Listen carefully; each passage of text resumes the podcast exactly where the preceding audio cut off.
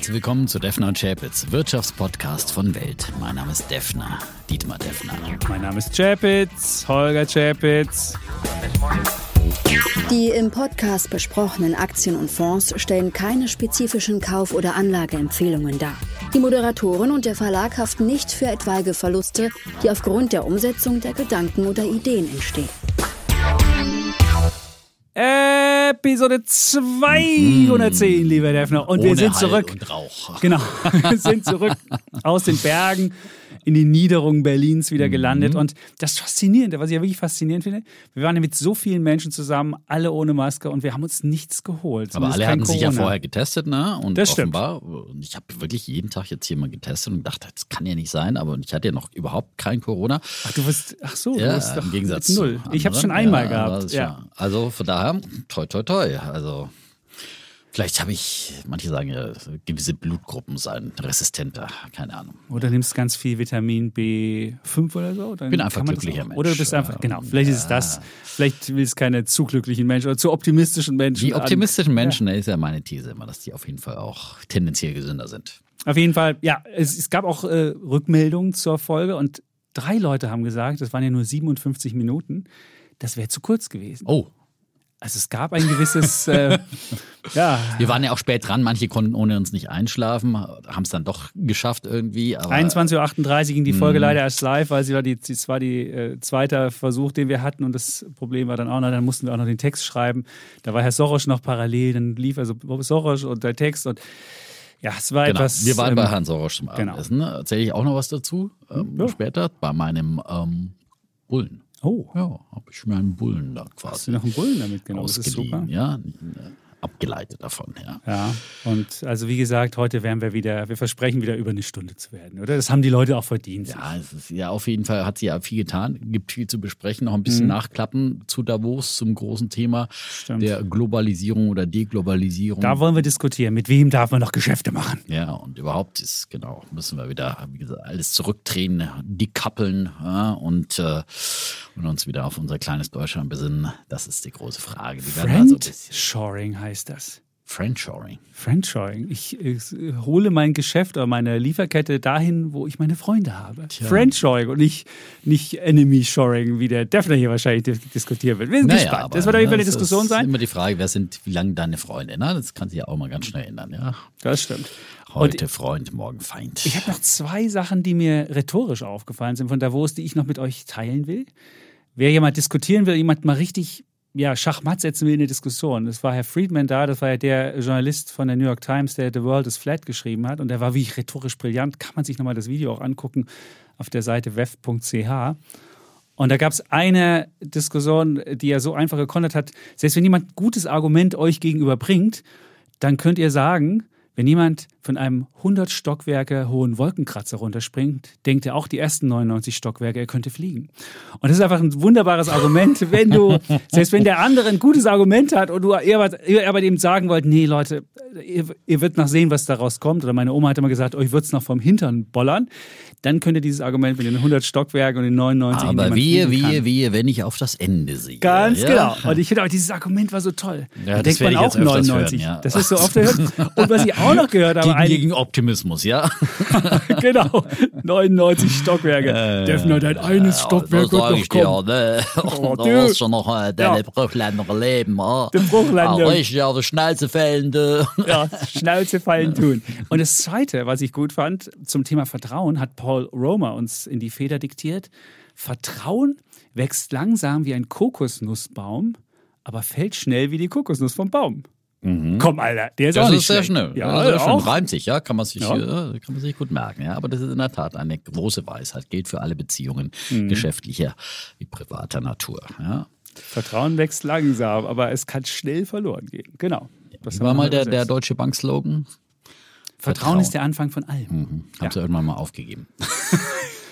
Ja, ja, ja. Joseph Stieglitz war ja auch da mit seinem Krückstock. Der ist auch schön mit dem Zug zurückgefahren. Ne? Der ist im gleichen Zug zurückgefahren wie wir, von Davos äh, Dorf aus. Okay. Ja, ja, habe ich im Bahnsteig noch. Ich wollte, bin aber dann auch nicht so, bin ja nicht so der, der äh, Selfie-Jäger wie Herr Chapitz, der sie quasi alle, alle äh, kriegt. Aber die Frau Lagarde hatte ich ja auch. Ich habe es bloß nicht gepostet, weil das, das war nicht so ein schönes Bild, äh, das mir da gelungen ist. Aber ich habe es ja auch gekriegt. Also so. Stimmt, wir hatten ja noch im letzten Podcast darüber genau. gewitzelt. Schaffen wir das? Und dann haben ich wir hab Gott sei Dank nicht gewettet, weil wir kamen aus dem Podcaststudio raus und dann lief uns schön Christine Lagarde über den Weg und dann der Chapitz, oh, auf sie mit Gebrüll! Oh, ja. Aber das Witzige war, wir machten dann ein Bild und dann liefen wir ein Stück weiter. Also man muss erst mal sagen, wie der Defner sich vorgestellt hat. Nein, erst I'm kamst du. Erst ja, kamst erst kam, du. gesagt, ne, weil, weil er sich wieder rangewanzt hat, weil Überhaupt die ganze Zeit redet er schlecht über Christine Lagarde. Und dann, ist doch egal. Oh, ich kann doch auch mit. Nein, nein, nein, nein, nein. Moment, ich habe sie ja auch hier im, Verlag begrüßt ja, ja. damals und wir haben uns köstlich amüsiert und haben auch da tolle ja. Bilder gemacht, die ich leider nicht veröffentlichen durfte. So. Und dann habe ich einfach nur gesagt, Selfie. Und dann kam der Defner, I'm the real Fanboy. Ja, so spreche ich nicht wie du. Also, I'm the real Fanboy. Ich, bloß, ich wollte bloß Inflation klar, bei 8,1 Prozent. Der Eurozone, äh, der, der Leitzins bei null und der Einlagensatz bei minus 0,5. I'm ja. the real fanboy. Ja, weil, weil auch die Alter. Christine Lagarde ist ja in die Ukraine einmarschiert und deswegen sind die Energiepreise explodiert. Ne? Sie ist ja schuld an es ist. Also man muss ja die Kirche im Dorf lassen. Es ja. ist überhaupt nicht Natürlich. nur die Ukraine, die hat das Ganze noch akzentuiert. Der, die Inflation ist vorher schon gestiegen, lieber Defner, falls sie das irgendwie entgangen sein sollte. Und das ist nicht allein die Ukraine. Aber schuld. sie haben das Thema jetzt erkannt und äh, werden die Zinsen anheben, spätestens im Juli. Und Aber den Selfie wollen wir, das, die Geschichte wollen wir noch weiter erzählen. Also dann haben wir eins gemacht und dann liefen wir noch weiter so ein bisschen äh, durchs Kongresszentrum und dann sagt sie nochmal zu mir so, hey, hier ist das Licht viel besser, lass uns noch eins machen. Und dann hat sie noch ein zweites gemacht. Und dann hatten wir also, hatte ich also zwei ähm, Selfies und das was noch einigermaßen. Chapitz guckt ja immer gleich dusselig und das habe ich dann genommen. Aber Frau Lagarde sah gut aus. Auf jeden ja, die Fall, sieht ja. immer gut aus. Und apropos Zug, ja, immer der Chapitz in seinem, in seinem Traumland, ja, seinem Sehnsuchtsland Schweiz, selbst mhm. da hat er was über die Bahn zu meckern. Auch da gab es nämlich kein WLAN, ja. Also es gab kein WLAN und es gab auch nicht mal, nicht mal, dass es kein WLAN in der Bahn gab. Es gab auch drumherum, wenn man im kein. Zug saß und irgendwie einen Hotspot hatte, gab es auch kein Internet. Das war wirklich frustrierend. Und die Schweizer Bahn hat ja auch total alte Züge, so wirklich alte, schrammelige Dinger, die sind, mögen pünktlich sein. Das liegt aber auch daran, dass die die Bahn sehr langsam da fährt. So Durchschnittsgeschwindigkeit hat man das Gefühl so 120 km/h, weil wenn es schneller wird, dann könnte es einmal schlecht werden. Der Schweizer ist ja sowieso etwas langsamer. Und ähm, also die Bahn ist jetzt auch nicht da mein Lieblingsding, muss ich Aber dafür tolle Aussichten auf die Schweizer ja, Berge, wenn man so war, dieser Bummelbahn durch die Landschaften fährt. Ein Traum. Da habe ich ein paar Fotos auch gepostet. Schön. So. Also wenn ihr das sehen wollt nochmal, kann genau. man das bei Instagram sich angucken, bei Defner oder bei Schulensöhne. Und das sind tolle Bilder, die wir da hatten. Ja, ja. war eine tolle Zeit. War, war auch ganz angenehm, dass es nicht so kalt war. Also ich fand es ich fand's okay, dass es nicht im Winter war. Wenn man als, vor allem als Fernsehreporter bei Zeit ja, vor der Tür teilweise steht. im Regen da stehen müssen, das ist auch nicht ja, Dann war ich im Pressezentrum, dann bin ich schon auch ins Trockene gegangen. Ja. Aber ich stelle mir vor, wenn du im Regen da stehst, ist es auch nicht so doll. Nee, dann habe ich lieber Schnee, der so langsam runterkommt. Ja, besser als Regen ist es, das stimmt. Ja. Also wieder zurück in den hiesigen Gefilden, voll mit vielen Eindrücken und wie gesagt, einiges davon kommt in unseren Diskussionen heute nochmal vor.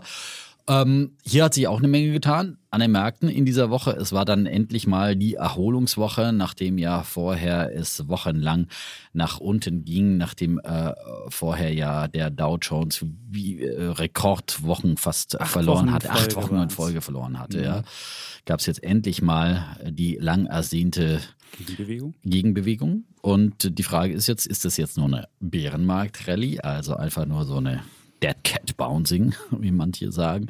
Äh, oder Man muss vielleicht es, den, den Jüngeren unter uns sagen, was eine Dead Cat Bounce ist. Sag's den Jüngeren. Ja, ganz einfach. Wenn eine Katze runterfällt, haben wir wieder diese 100 Stockwerke. Mhm. Nehmen wir die Katze würde jetzt diese 100 Stockwerke, wird auch am Anfang die 99 denken, sie kann fliegen. Und das Letzte, wenn sie dann feststellen, nee, kann ich doch nicht, dann kommt sie auf, bumm am Boden und dann geht's nochmal, nachdem sie unten aufgekommen ist, durch diese Energie, geht es nochmal einmal kurz hoch, bevor sie dann natürlich wieder runterfällt und tot zusammensackt. Das nennt man Dead Cat Bounce. Eine Bärenmarkt Rally kann noch ein bisschen dynamischer sein als so eine Dead Cat Bounce. Und ähm, ich hatte immer die Idee, dass es mal sowas geben könnte. Ich würde ja sagen, es ist eine Bärenmarkt-Rallye und ich denke, der finale Ausverkauf, der muss noch her.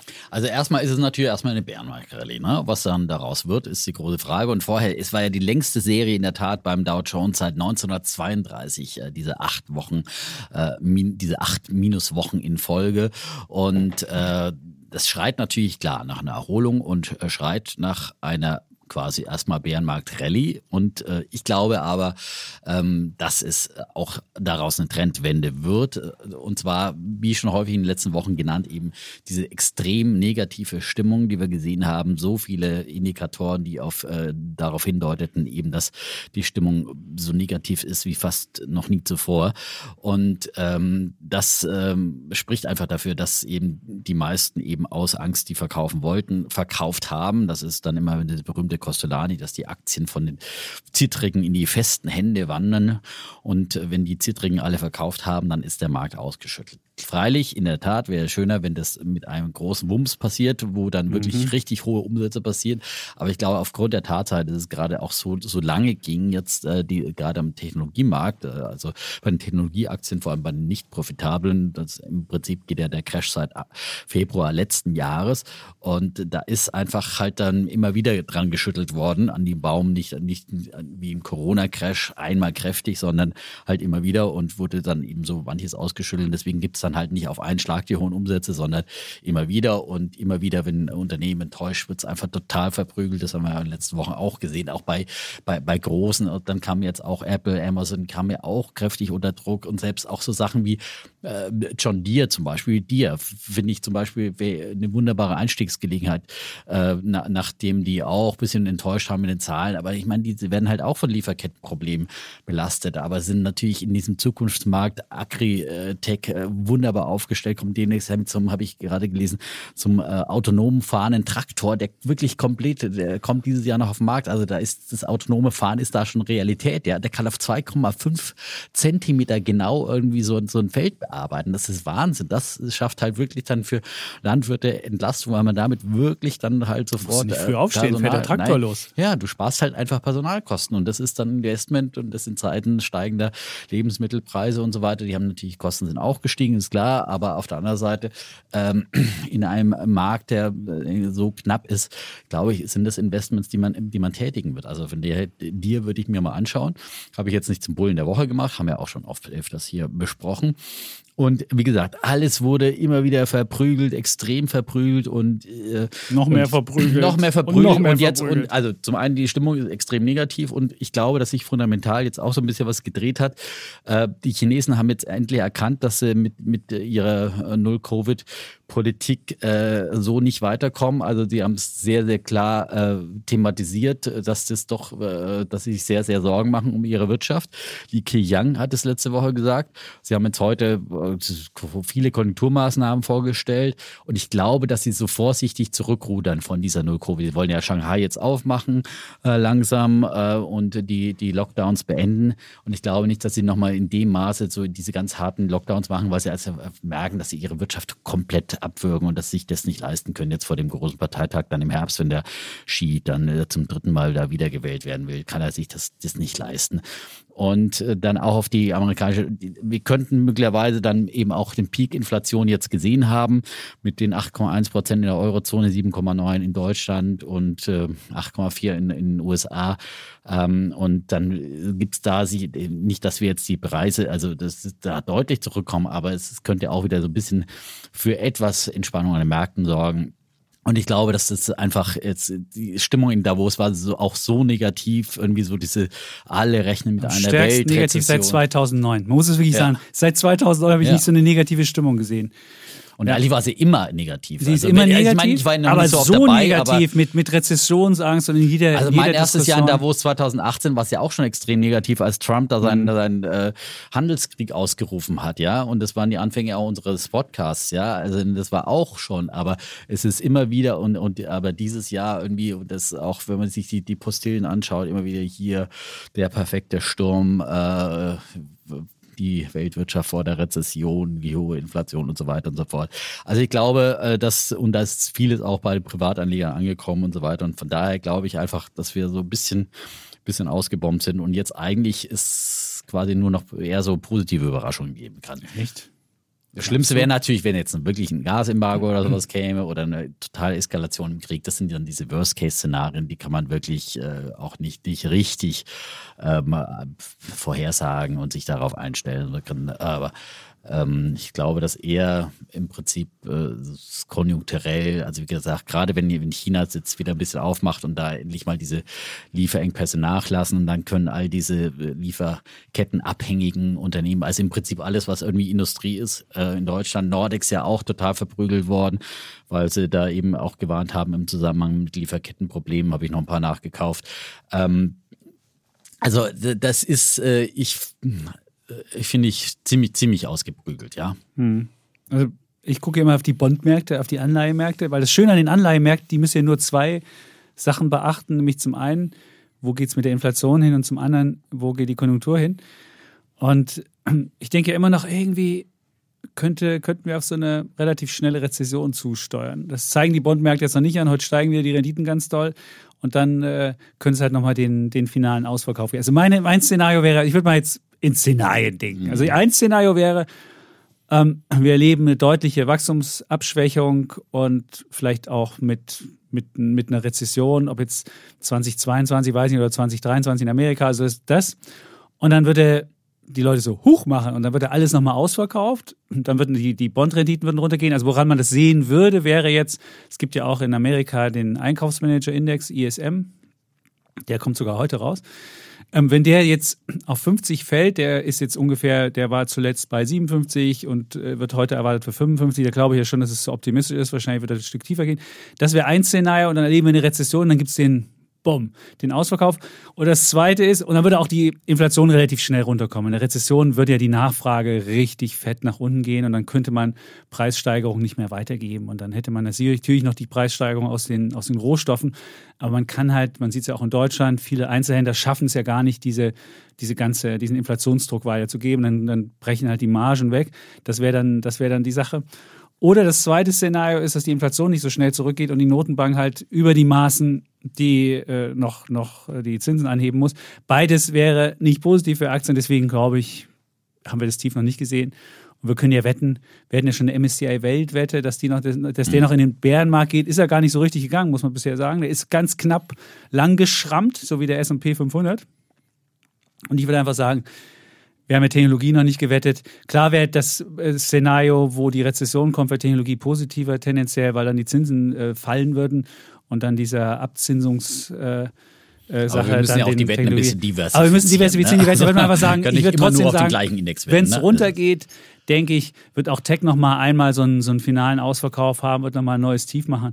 Und deswegen denke ich, der, wir nehmen den Nasdaq 100, das ist ja so ein klassischer Standard äh, Nasdaq, hm. dass der nochmal ein Tief also ein neues Tief, Tief äh, dieses das Jahrestief genau. bisher nochmal unterschreitet. So Nicht das Allzeittief, aber das zumindest. Und entweder tut das, weil die Rezessionsangst kommt und die Leute dann doch nochmal auch bei einer Rezession Angst haben, dass auch Tech so ein bisschen schwächelt, wobei das dann eher für Tech positiv wäre, oder aber die Inflation Wobei kommt eine nicht richtige runter. Rezession würde natürlich auch Tech treffen, weil dann, wie gesagt, das haben wir auch schon gelernt in den letzten äh, Wochen, äh, genau. dass natürlich dann auch äh, bei IT-Ausgaben schnell gespart wird. Das, das trifft schon auch Tech. Also braucht man jetzt nicht so tun, mhm. als würde es nur von den Zinsen abhängig Aber sein. Aber es wäre tendenziell positiver, wenn die Zinsen sinken, wäre Tech besser aufgestellt, ja. als dann wäre wahrscheinlich Value nicht so doll. Und wenn jetzt die Zinsen weiter steigen und die Inflation nicht runterkommt, dann würde Tech wahrscheinlich auch nochmal eins auf die Mütze bekommen, dann wäre aber Value wahrscheinlich der positive.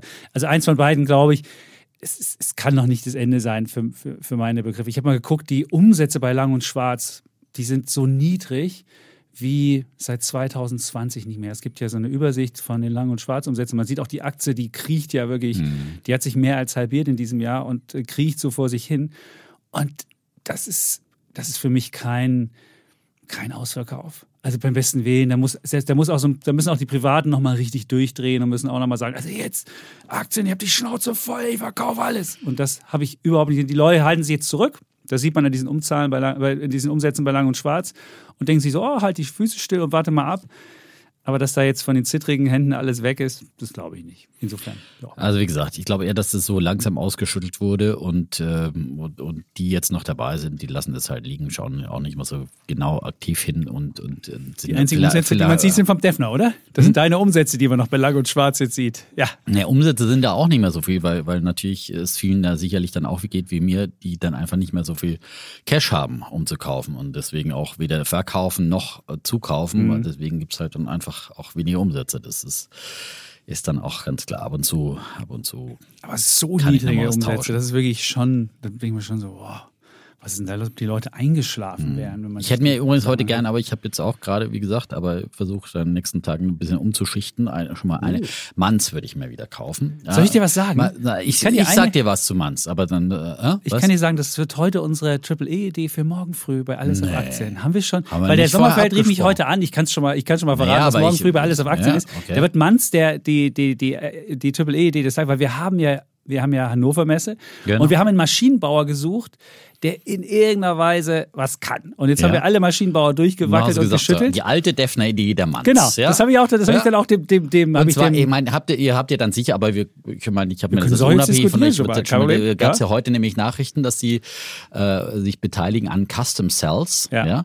Eine sehr hochinteressante Beteiligung, wie ich finde. Äh, mit 40 Prozent beteiligen sie sich an denen. Und Custom Cells wiederum, die ähm, haben ein Joint Venture mit der Porsche AG für die Zellproduktion. Und die andere spannende Nachricht, und ihr könnt es ja dann nochmal ausführlich Mhm. analysieren, aber war ja letzte Woche, die ist bei uns nämlich in Davos dann auch untergegangen, wollte ich ja eigentlich da auch noch mit reinbringen. Daimler. Truck meinst du? Genau, dass sich Daimler Truck beteiligt hat. Habt ihr Daimler Truck, habt ihr ja schön heute Morgen bei Alles auf Aktien Mhm.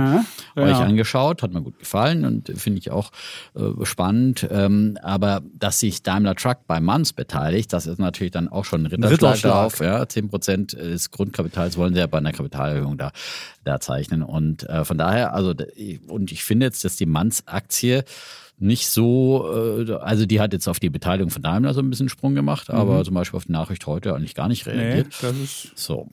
aber die ist schon relativ teuer jetzt wieder.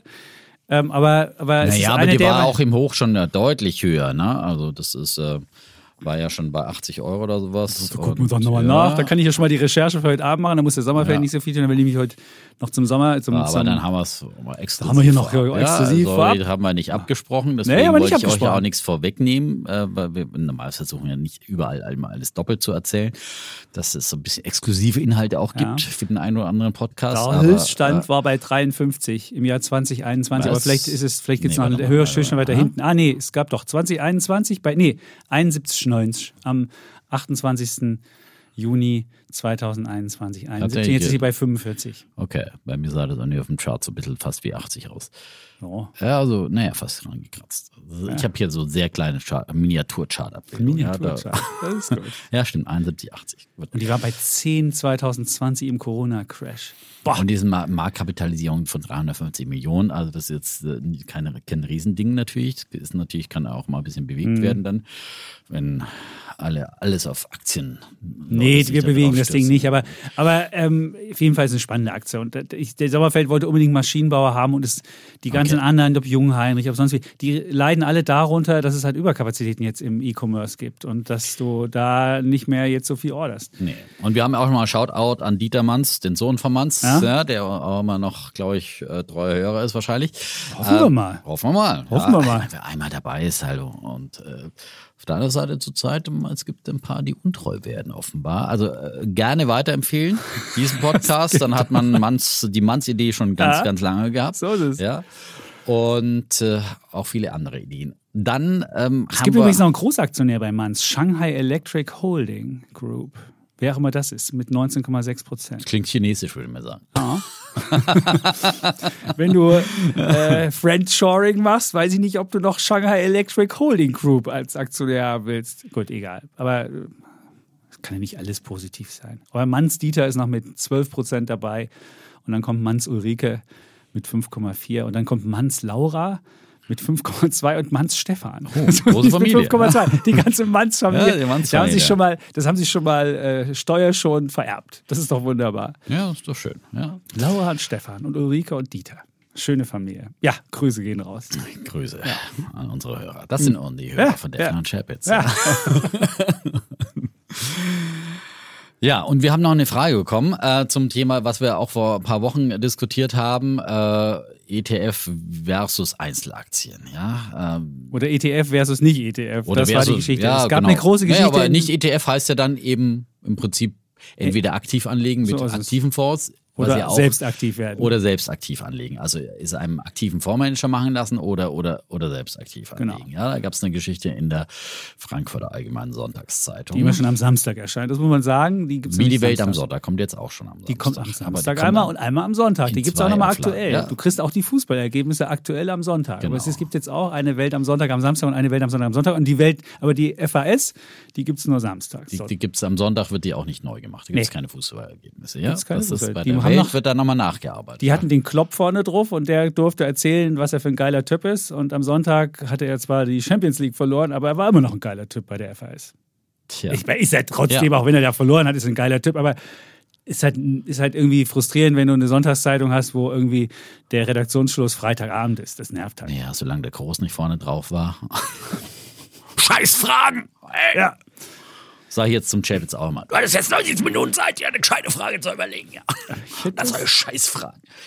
Also, wenn du mich fragst, das ist mal wieder so ein Fußballmillionär, der echt. Findest du? Du findest jetzt, ich meine, das Findest du, ein- Ich, ich weiß es halt nicht. Du bist halt, das hast du gerade gewonnen. Du bist es, ich glaube, sechsmal hat der Toni Groß das Ding jetzt schon gemacht. Ja, und, aber- und du bist noch so im Dusel. Und dann kommt einer und sagt, ja, wissen Sie, eigentlich sind Sie, haben Sie sich ins, ins Finale nur gestolpert und sind eigentlich, haben ja der soll mal zum alles kommen. Der soll mal zum Chapitz in Podcast kommen, ja. Naja, so war es ja auch nicht. Er hatte am Anfang doch zwei irgendwie Einmal Gratulation, Stimmungsfragen, wo er auch mal, da war er ja auch schon kurz angebunden und äh, wollte eigentlich nicht so richtig äh, äh, reden. Da hätte er irgendwie toll sagen können, wie toll er ist und wie toll das alles gelaufen ist. Und da muss bei der dritten Frage schon auch mal kritische Nachfrage möglich sein. Auch Sie haben es gar nicht verdient, Sie Idiot. Also würde ich auch Ja, jetzt nicht so verdient, aber- begeistert sein. Also, Ja, so Idiot hat er nicht gesagt. Nein, aber also, ach, nett war es nicht. Und du musst ja wissen, der Toni Groß der hat ja eine Vorgeschichte. Der ist in Deutschland nie richtig gemocht worden, ist ja von den Bayern damals gegangen und weil er da auch nicht wertgeschätzt wurde. Und in Madrid wird er wertgeschätzt und hat noch dieses. schwierige Kindheit. Hat, ja. Nein, wenn der arme Kerl hat in seiner Kindheit immer pur gehört. Ich meine, wer pur immer hört Stell Kindheit. dir vor, das Brüdein. Hallo, der Pur Hitmix. Sag mal, Ja, das ist ich- großartig. Ich war großer Pur-Fan. Ich wüsste kein einziges Lied mit von Pur. deinen Funkelperlenaugen. Das tut so gut. Da ist so viel für mich drin. Hör gut zu, du bist mein Glück. Und ich sing jetzt weiter. Also, Moment ich kann sie alle. Ja, Ey, deine also- Frau hat dich, hat dich noch nicht geheiratet. Hör mal auf zu singen hier. Vielleicht hört sie ja den Podcast nein, und denkt ja sich, zu. die hört Ja? nicht zu? Nein, die hört nicht zu. Gut, dann hat er nochmal Glück gehabt. Was ja, oh, also mein Mann kann jeden Pur-Hit mitsingen. Ich weiß nicht, ob das jetzt so, eine, so ein Qualitätsmerkmal ist, aber gut. Okay, Toni Also, Groß und Toni ich. Ja, Groß, wir haben doch was genau. gemeinsam. Ja? Also, So ist es. Aber wir wollten ja die Frage beantworten, äh, die uns der Hörer gestellt hat. Und die Frage, die der FAS dann stand, sind ETFs jetzt die richtige Wahl? Und dann wurde halt Pro und Contra gemacht, so Mhm. richtig klassisch. Auf der linken Seite der eine Journalist, auf der rechten Seite der andere Journalist. Und Wie wir es ähm, eigentlich auch machen, ja. Und so machen wir es auch, so ein bisschen Defner Chapitz Ja. mäßig. Auf welcher Seite hast du dich eher gesehen? Auf der Pro- Ja, oder. Contra-Seite? Also Gut, ETFs grundsätzlich, ich habe ja damals auch diskutiert, gesagt, also es ist, ich bin grundsätzlich ein Fan von Einzelaktien, aber äh, wohl wissend, dass ich weiß, dass ich es äh, wohl auch nicht schaffe, den Index zu schlagen. Mhm. Aber trotzdem finde ich einfach, und es wurden ein paar in der Tat ja auch richtige Argumente genannt, dass gesagt wurde, wenn du jetzt in S&P 500 äh, zum Beispiel äh, als Indexfonds hast, äh, dann hast du diesen ganzen Aufstieg von Tesla nicht mit, mitgemacht, dann hast du halt Tesla zu Höchstkursen gekauft und dann wurden immer wieder ein paar Beispiele aus dem DAX äh, genannt, zum Beispiel Wirecard, dass die dann halt total abgeschmiert ist, ist immer noch im DAX geblieben und der DAX-Anleger ist ja zu Hochkursen eingestiegen und dann äh, von 100 auf 1 mit abgestiegen und ist nicht rausgeflogen und auch jüngste Beispiele wie zum Mhm. Sartorius ist Beispiel noch drin. Sartorius äh, oder, oder Delivery Hero haben sie die genannt, aber wir können ja immer, es wird ja jetzt der DAX wieder neu ge- zusammengestellt und da ist natürlich ein Problem, dass äh, irgendwann steigst du halt erst in, ab einer gewissen Größe in den DAX auf, logischerweise. Und Delivery Hero, wenn die jetzt absteigen würden, das ist ja noch nicht entschieden, aber dann würde man theoretisch, irgendwie hat man die Delivery Hero für keine Zum Ahnung, Höchstkurs sind gekauft. die bei über und 100 zum- in den DAX So eingestiegen es. oder um die 100 und verkauft es möglicherweise dann zu, zu 36, ja.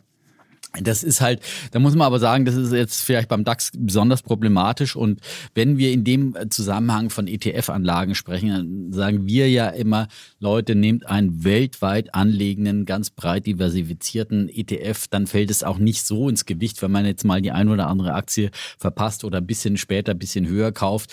Äh, äh, es geht einfach darum, dass man diesen weltweiten Markt kauft und wie gesagt, äh, das klingt dann immer so doll, ja, äh, hätte ich Tesla rechtzeitig gekauft. Ja, die Podcast-Hörer hier von Defner Chapitz haben natürlich rechtzeitig Folge 1, Tesla Mai von Folge 1, ja, 2018. waren dabei, haben diese äh, mehr als 1000 Prozent äh, Rallye mitgemacht. Zumindest wer auf Defner gehört hat. Ja. Ich war ja der Pessimist. Wer auf Javits gehört hat, aber hat mit Georgios, Tesla ja, keinen Cent gewonnen und keinen Georgios Cent bezahlt ja seine, sein, immerhin seine halbe Hochzeit in Griechenland. Zu Georgios nach Griechenland kommen 200 Leute, ja? Wirklich? Zur Bist- Hochzeit. du ja? auch? Nein, ich nicht. Nein. Wie? Bist du nicht eingeladen? Nein, Ich muss jetzt selber meine Hochzeit hier vorbereiten. Also, so. Wie?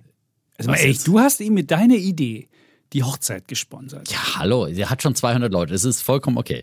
Und jetzt bist du ich nicht eingeladen kein- oder Nein, hast ich du- muss oder- meine Hochzeit jetzt selber. Ja und? Ja, und? Wann heiratet der denn? Ja? Der Soll ich- heiratet jetzt ja Ende Mai schon. Du willst mir Ich glaube erzählen? jetzt. Ich glaube jetzt. Wie Ja. jetzt? Ende Ich glaube, Mai ist wir heute. gratulieren mal. Irgendwann Ende Mai. Ja. Singt man da was? Ja, wahrscheinlich. Der hat geheiratet. ne? Er müsste eigentlich am, äh, Du meinst ich schätze mal, er hat am Wochenende geheiratet. noch vom längeren Wochenende? Ja. Am verlängerten Wochenende. Da warst du ja? immer in Davos, kannst du sagen. genau. Okay.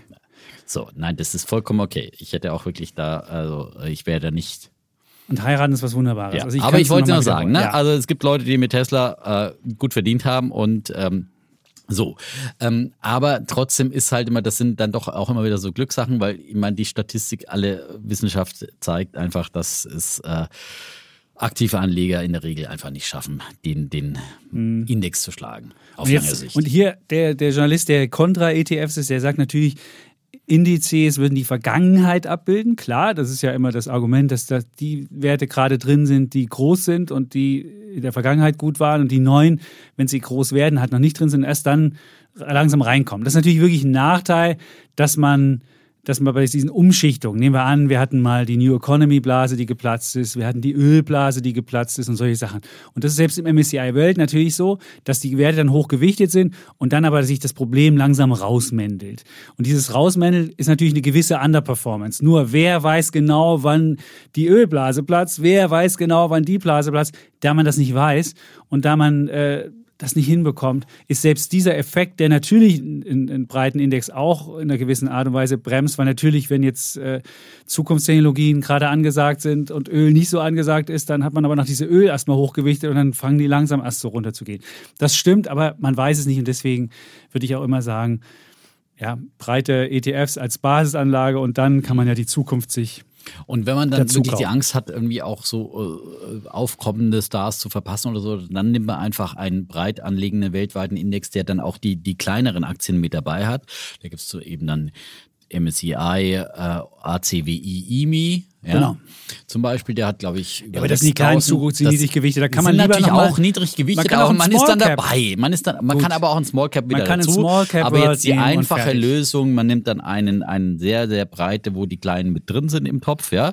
Äh, Oder mein, mein äh, den ich immer wieder hier nenne, den ähm, ESG von Vanguard, ESG Global All Cap, Mhm. der hat 7621 Aktien. Ich habe jetzt wieder, jetzt, jetzt kommen, mittlerweile kommen die Kollegen schon automatisch sagen, hallo, ich Mhm. möchte auch. Ich sage ja, ja, kam die Woche ein Kollege, ja. Okay, das ist wie, gut. Mhm. wie in unserer 85er-Folge. Ich sage ja zu finanziellem zur finanziellen Freiheit. Ich möchte auch reich werden. Dann sage so, dann ja. kommen so Leute in die 50, sage ich, oh, jetzt wird schwierig, ja. Hey, mit 50 kannst du doch genauso. Ja, ich meine, du willst ja, ja, nicht. aber dann musst du natürlich höhere Sparraten schon Also wenn du dann bringen. mit, ja, wenn du im Alter mit- dann von, deinem, von deiner Kohle mit nennenswert leben willst, dann musst du natürlich hohe Genau. Sparquoten machen. Das ist klar. Je, je, je früher man anfängt, desto niedriger können die Sparquoten sein. Ja Idealerweise, logisch. wenn du mit Mitte 20 anfängst und dann Aber mit erstes 50 Geld kann man noch in. Aktien Natürlich, anlegen. na, Man kann auch mit unbedingt. 60 noch in Aktien Man anlegen. sollte auch noch anlegen. Aber ich Ja. sage nur, wenn du jetzt noch reich werden willst mit einem äh, Mhm. ETF, dann musst du einfach höhere Sparraten. Dann kommst du mit 100, 200 Euro dann auch Ja. nicht mehr so richtig weiter, sondern müssen schon ein bisschen höhere Raten kommen, weil der Zinseszinseffekt dann einfach nicht mehr so lange wirken kann, wie wenn du 40 Jahre Zeit hast. Der wirkt so ab, länger. 25, ab dem 25. Jahr so richtig. Und wenn Genau. man 50 ist, dann kann man sich ja ausrechnen, ab wann er dann richtig zum, zum Tragen kommt. Aber wie gesagt, ähm, das wäre dann so meine Empfehlung, einfach ganz, ganz breit weltweit anlegend und dann äh, fällt es auch nicht ins, so sehr ins Gewicht, wenn da mal eine, ein Nieter dabei ist und da ist man noch ein bisschen dabei oder man steigt ein bisschen später erst auf, weil man muss ja auch immer sehen, man, äh, klar hat man die, die Tesla nicht von Anfang an, aber man hat viele andere, die dann äh, do- doch nichts werden, auch nicht von Anfang an. Und so erst wenn sie ein gewisses Proof of Concept möglicherweise haben in Form einer gewissen Mhm. Marktkapitalisierung, ja, das ist ja dann auch ein gewisse Auswahlkriterium, wenn sie dann ja im Index sind. Also es hat ähm, Aber der, der, der Grundrahmenmensch hat natürlich auch noch ein Argument, wenn man sagt, wenn man eine Aktie direkt hält, dann hat man eine scharfe Waffe in der Hand, die heißt nämlich verkaufen. Und ein ETF, da kann man halt einzelne Aktien nicht verkaufen, dann muss sie erst aus dem Index rausgehen. Also wenn jetzt, wenn man einen DAX-ETF hat und man fand Delivery Hero doof, dann kann man nicht sagen, ich will DAX X Delivery Hero haben, sondern dann hat man das halt dabei.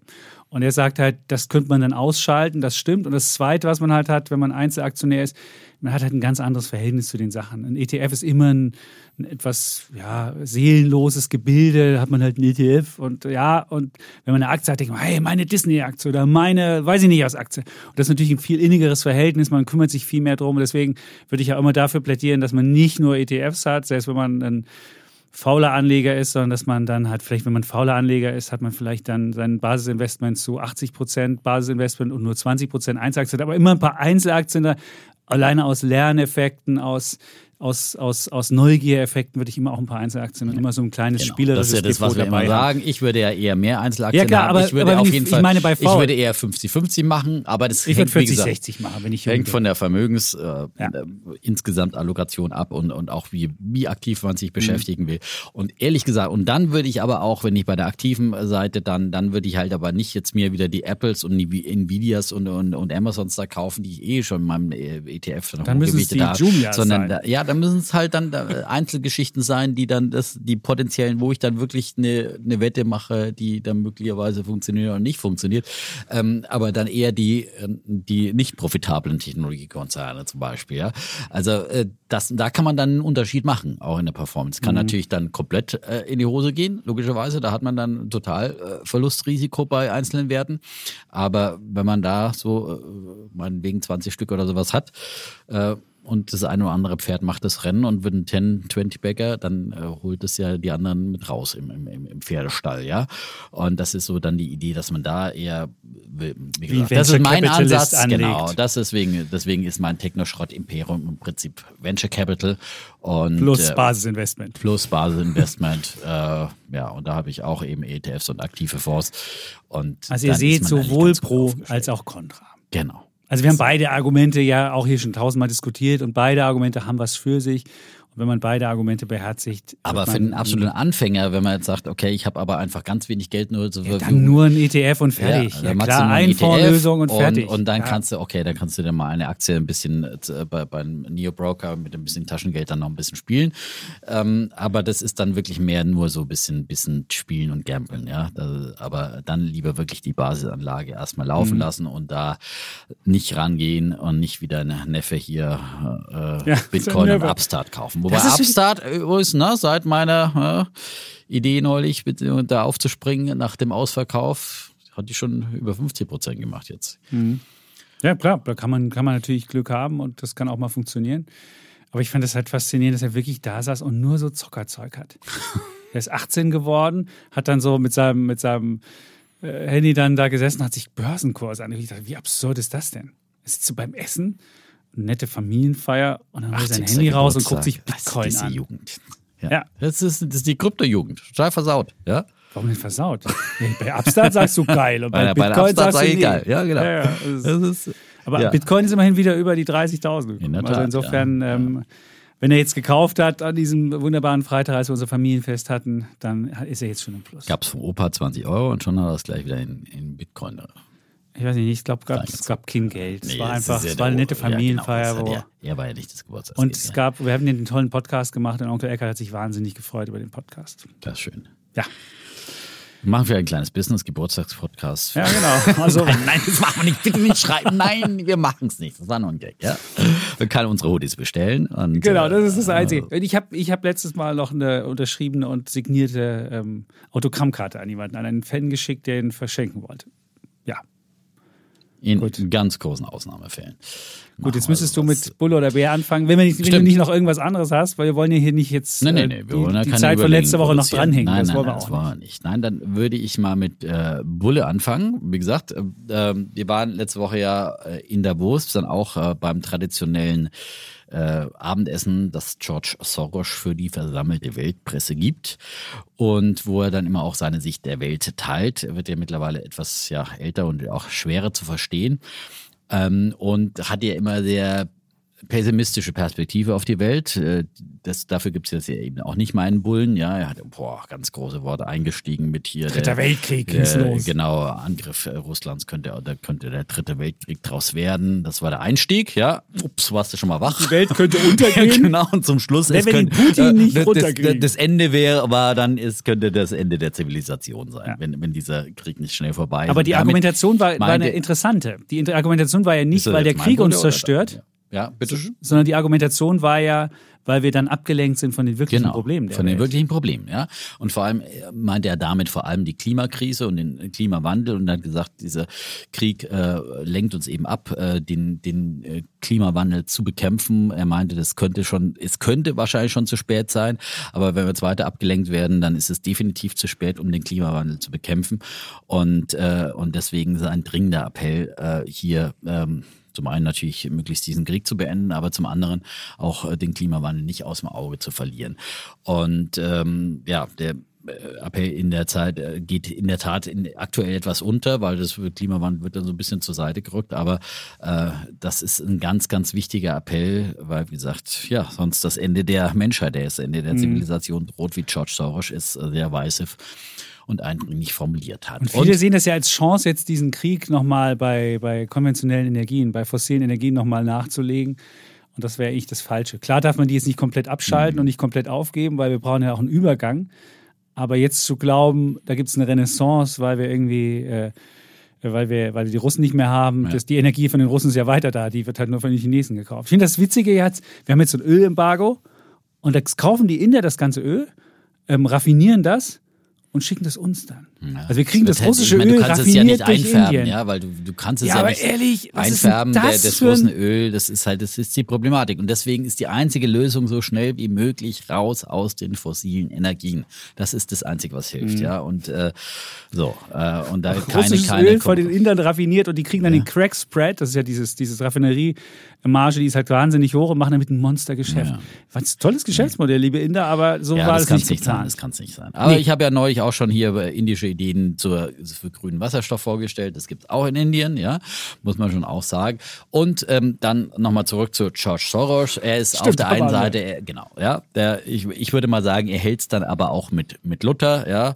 Und wenn morgen die Welt unterginge, so pflanzt sich heute noch ein Bäumchen ein. Das ist eine große meiner großen Lebensmaximen und eine Grundlagen meines Optimismus. Es ist nicht immer äh, draußen alles so rosig und so weiter und manchmal sieht es eben nach Weltuntergang aus, aber trotzdem sollten wir eben à la Luther so weiterleben, als würde dieser Weltuntergang nicht kommen. Also Bäume einpflanzen, er sagt ja dann weiter, Schulden bezahlen und einfach mit der mit Welt im Rein sein und mit Gott und der Welt, ja. ja wer ja, für sich bei Gott orientiert. Ja? So, ähm, auf jeden Fall. Mhm. Aber dieses, ich pflanze heute noch ein Bäumchen ein, ja, für mich sind es ja auch immer Aktien, ja. Aktien mhm. Äh, sind nichts anderes als äh, Apfelbäumchen, die man pflanzt, die irgendwie, und gerade wenn es unprofitable Tech-Unternehmen sind. Ja. Die pflanzt man irgendwann in die Erde, muss man lange gießen, vielleicht zehn Jahre lang, bis dann erstmal die Äpfelchen, die ersten Äpfelchen dann am Bäumchen hängen in Form von, von Gewinnen. Und das kann man eben gut vergleichen. Und genauso macht es auch George Soros. Er hat auch wieder, und jetzt komme ich zu meinen Bullen der Woche, eine Aktie im ersten Quartal gekauft, äh, die ich auch schon länger ein bisschen auf der Watchlist habe. Das ist die Aktie von STEM. 300.000 300 Aktien hat er sich im ersten Quartal davon gekauft äh, für plus zwei Millionen Dollar mehr so aus der Portokasse. Ähm, und äh, STEM ist eben ein äh, Technologieunternehmen, das sich auf den Einsatz künstlicher Intelligenz spezialisiert hat, um intelligente Speichersysteme für saubere Energie zu entwickeln.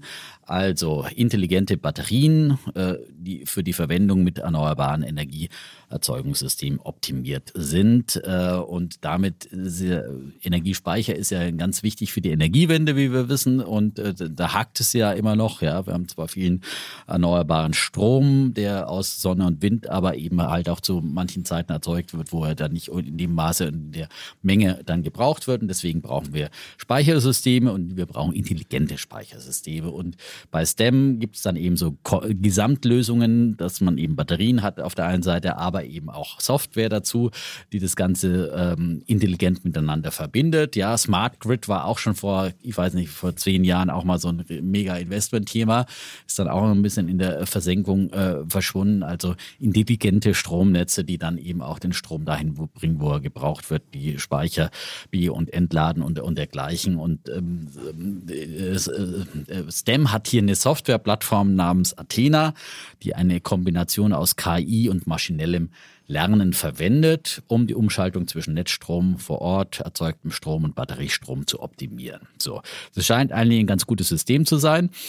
Und ähm, Bisher hat STEM halt vor allem durch den Verkauf von, von Hardware und Installationen verdient und sie ähm, setzen aber zunehmend auf eben diese Softwarelösung. Das ist dann auch Software as a Service, die sie da anbieten. Und da wachsen die Umsätze deutlich schneller aktuell.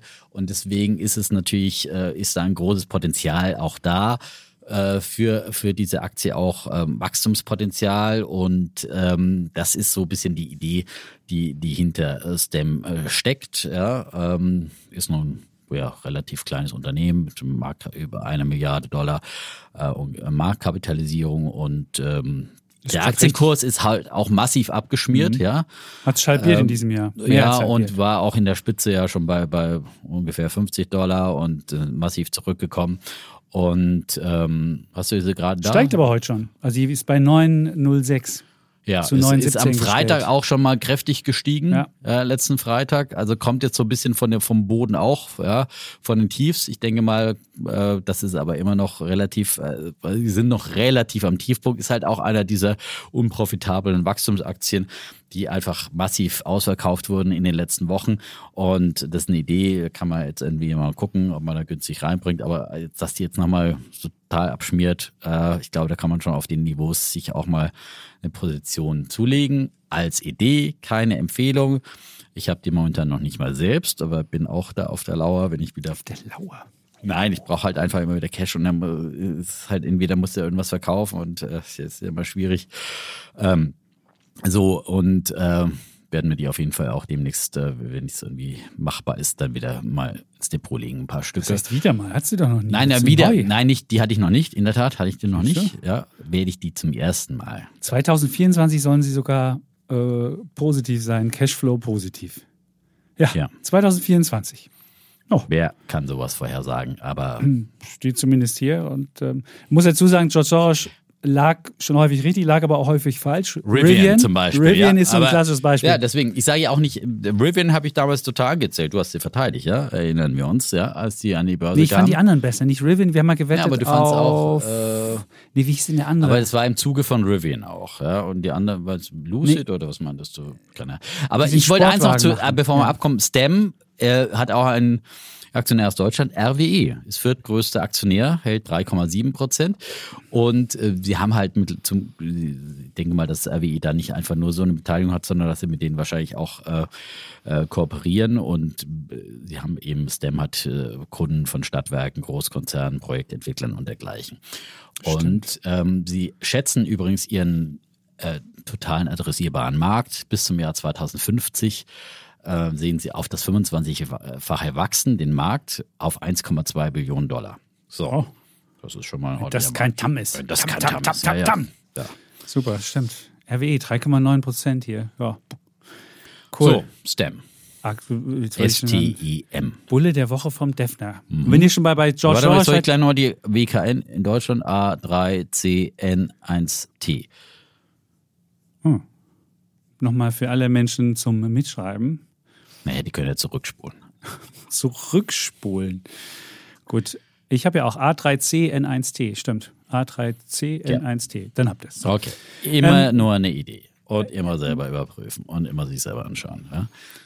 Ähm, stimmt, ist so zehnmal an, an den Markt gekommen 2020. Ist noch gar nicht so lange an der Börse, sehe ich hier gerade. Ja, aber dann auf 50 hochgeschossen ah, und, und, jetzt wieder unter 10 und jetzt wieder auf dem Weg zur 10. Das ist doch, das ist doch wunderbar. Und wer jetzt bei George Soros schon äh, sich mal eine Sache angucken will, ich habe mal wieder ein altes Buch von George Soros letztens in die Hand gekriegt, Die Alchemie The, The Alchemy of Finance, gibt es auch, glaube gibt's Ja, aber auch im gibt's auch Deutschen. Deutsch, ja. Gibt es auch auf Deutsch. Und da hat er Die seine, Alchemie der Finanzen. genau, die Alchemie der Finanzen. Und da hat er seine Trades in den 80ern geschildert und gerade dieses Erlebnis 85 mit dem Dollar, da schoss Pfund. der, nee, die, das Pfund war es in den 90ern. Ach so. Die haben ja den, die, das Pfund hat er aus den, hat er aus dem, dem, dem, dem der, der Soros ist daran schuld, dass die Briten jetzt nicht in der EU sind. Am Ende. Weil die Briten sind nämlich damals aus, dem Währungs, aus der Währungsschlange rausgespekuliert worden. Deswegen sind die Briten nicht mit in, die, in den Euro gekommen. Und dann hätten die nämlich, wenn die im Euro gewesen wären, hätten die nicht so einfach aus der EU austreten können. Also insofern muss man sagen, das ist auch George Soros ähm, und Bundesbank, die haben damals die Zinsen angehoben, haben George Soros dabei geholfen. Aber damals ging es in, den- in den 80ern auch ähnliches Episode wie jetzt. Es ging, die Zinsen stiegen hoch, äh, die, die, die Inflation war hoch, die Notenbank hat die Zinsen angehoben und dann schoss der Dollar 85 in die Höhe und dann musste es dieses Plaza-Abkommen geben, wo sich die ähm, G5-Staaten, Frankreich, Deutschland, Japan, USA und Großbritannien zusammengefunden haben in diesem Hotel, in diesem Plaza-Hotel in New York, wo aber was, und haben dann sich dann geeinigt, dass der Dollar ähm, abgewertet werden soll. Und da stand der Dollar wirklich, das war der Höchststand und der historische. Da gab es, glaube ich, so schnell nie wieder 3 Mark 50 pro eine D-Mark. War schon sehr hoch. Ja, Wahnsinn. Ja, gab es damals, 80er. Das, ich finde das Buch sehr spannend. Ja, da kann man nämlich diese, weil, wir- weil wir ähnliche Sachen wie damals in den 80er und 70ern haben, wenn wir mal so ein bisschen wissen, wie, wie war das damals, was ist da passiert, warum ist das passiert, dann kann man solche Bücher lesen. So, dann komme ich aber zu meinem, was nehme ich jetzt, Bulle, Bär? Also ich habe das Problem nämlich, dass ich eigentlich, ich habe eigentlich zwei Bullen. Und jetzt sage ich einfach, ich habe zwei Bullen. Wenn, ich wenn, ein Bär Bullen. hier in der Sendung schon mal zwei, zwei Bullen Ja. hat, dann soll das gestattet sein. Ja? Gut, dann sage ich einfach, ich habe zwei Bullen, ich muss es jetzt auch nicht umdrehen oder schönreden oder sonst was. Ich war am Montag in der italienischen Botschaft mal wieder. Ich mag ja die italienische Botschaft. Und da war die. Er mag ja Italien. Ich mag er immer, Italien, aber wir fahren auch Italien stimmt, Jahr, aber heute kommt Historisches in diesem Podcast Ja. zumindest. Ja? Also ich habe ja schon einen kleinen Cliffhanger bekommen. Ja, Ja, also, ja, genau. Also ich war äh, gestern, wie gesagt, am verraten, Montag war ich in der, in der italienischen Botschaft und da war die Justizministerin da. Das ist ähm, Marta Cartabia, heißt die, ist Ende 50 und war bereits ähm, die erste Frau als äh, Präsidentin des italienischen Verfassungsgerichts. Und ja, eher auffällig unmodisch für eine Italienerin, muss man wahrscheinlich sagen. Auch so eine relativ unmodische Brille.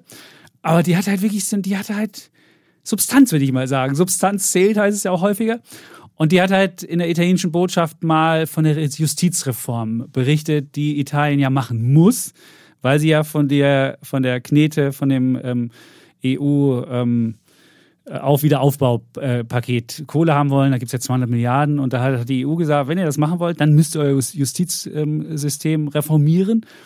Und nun war sie da in der Botschaft, waren viele Wirtschaftslenker auch in der Botschaft, die, der sie, den sie da erzählen wollte, kommt nach Italien, weil wenn man ein schlechtes Justizsystem hat und du hast keine, wenn, wenn du weißt, wenn ich ein Verfahren hier irgendwann kriege, braucht das zehn Jahre und selbst wenn ich das zehn Jahre führe, kann am Ende irgendwas Kafkaeskes bei rauskommen und ich weiß überhaupt nicht, was bei rauskommt, dann ist es wirklich ein Hinderungsgrund, nicht, dass du mit denen Geschäfte machst, das wirst du immer noch machen, aber dass du dich da ansiedelst und da vielleicht eine Fabrik baust und dann vielleicht da irgendwelche Streitigkeiten reinkommst. Und sie hat halt versucht zu erklären, was sie da macht. Und das klang alles wirklich ganz, ähm, ganz, ganz klug. Eine Sa- Sache, die sie gesagt hat, ein gesundes Justizsystem ist das Rückgrat, auf dem ein gesunder wirtschaftlicher und sozialer Kontext ruht.